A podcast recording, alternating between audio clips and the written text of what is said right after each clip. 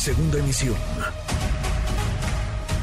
Manuel López San Martín, en MBS Noticias. Pulse.mx. En MBS Noticias. Todas las encuestas en tu mano.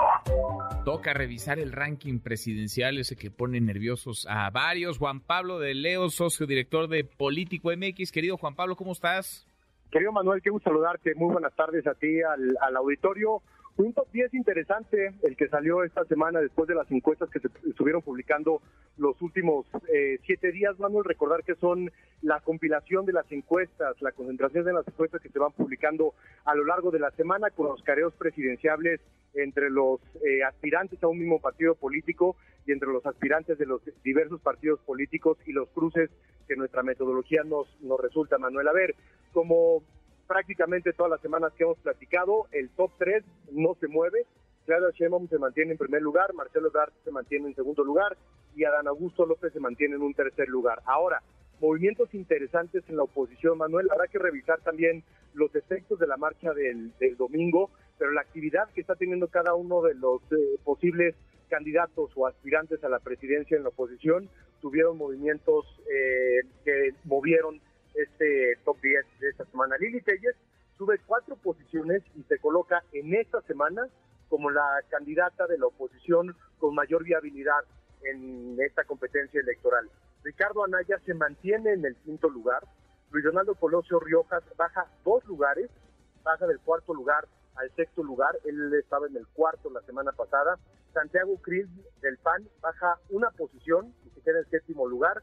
Ricardo Monreal, el senador de Morena, sube cinco posiciones, regresa al top 10, a él no lo teníamos en el top 10 hace tres o cuatro semanas, regresa, ya lo decíamos en ese sentido, la discusión legislativa le beneficia muchísimo en, una, en un sentido de eh, eh, percepción y de medios de comunicación.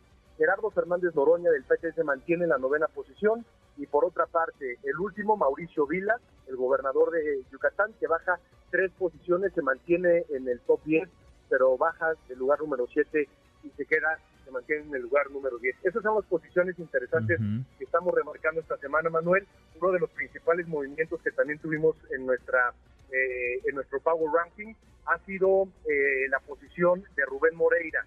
Él eh, estaba en el lugar número, está en el lugar número 68, pasa del lugar número 18 al 23 que son eh, varias posiciones en las que se mueve y algunos otros actores políticos que también marcan tendencia, diferencias en este Power Ranking que nosotros mantenemos, Manuel. En el lugar 68, bueno, y por allá de andar eh, algún otro impresentable, me imagino, pero sí está llamativo, Juan Pablo. A ver, Lili Telle sube cuatro lugares, Monreal cinco, por esto que dices, la discusión legislativa, me imagino que en algo le ayudó también que fue a ver al Palacio del Ayuntamiento, a la jefa de gobierno Claudia Sheinbaum, que se fotografió con el canciller Marcelo Ebrard, con el secretario de Gobernación Adán Augusto López, todo eso en días, ¿no? Ricardo Monreal, que parece no solamente se queda en Morena, sino que tiene pues tiene puentes, tiene vasos comunicantes con los otros aspirantes a la presidencia de ese partido.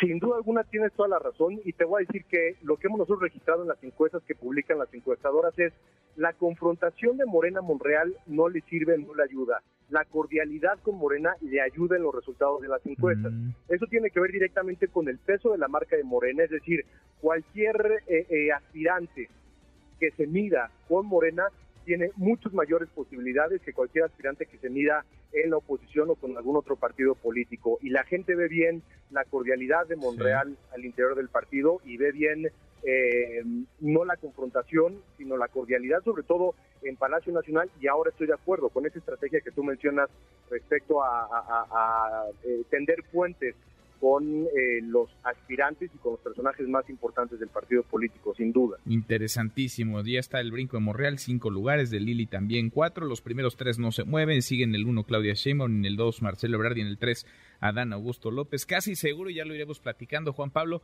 que va a dar un salto Samuel García, ¿no? El gobernador de, Nuevo León, porque ha tenido reflector y lo tendrá más todavía esta semana con el anuncio de, Tesla en su estado.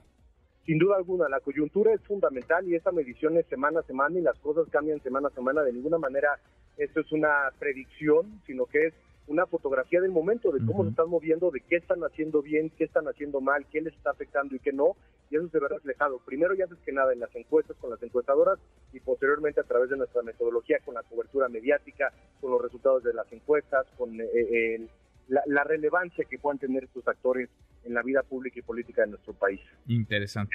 Pues lo iremos viendo y le seguimos midiendo el pulso de aquí al 24 eh, con este ranking de Paul CMX. Abrazo grande, gracias Juan Pablo. Te agradezco mucho, Manuel. Un abrazo. Nos hablamos la próxima semana. Redes sociales para que siga en contacto: Twitter, Facebook y TikTok. M. López San Martín.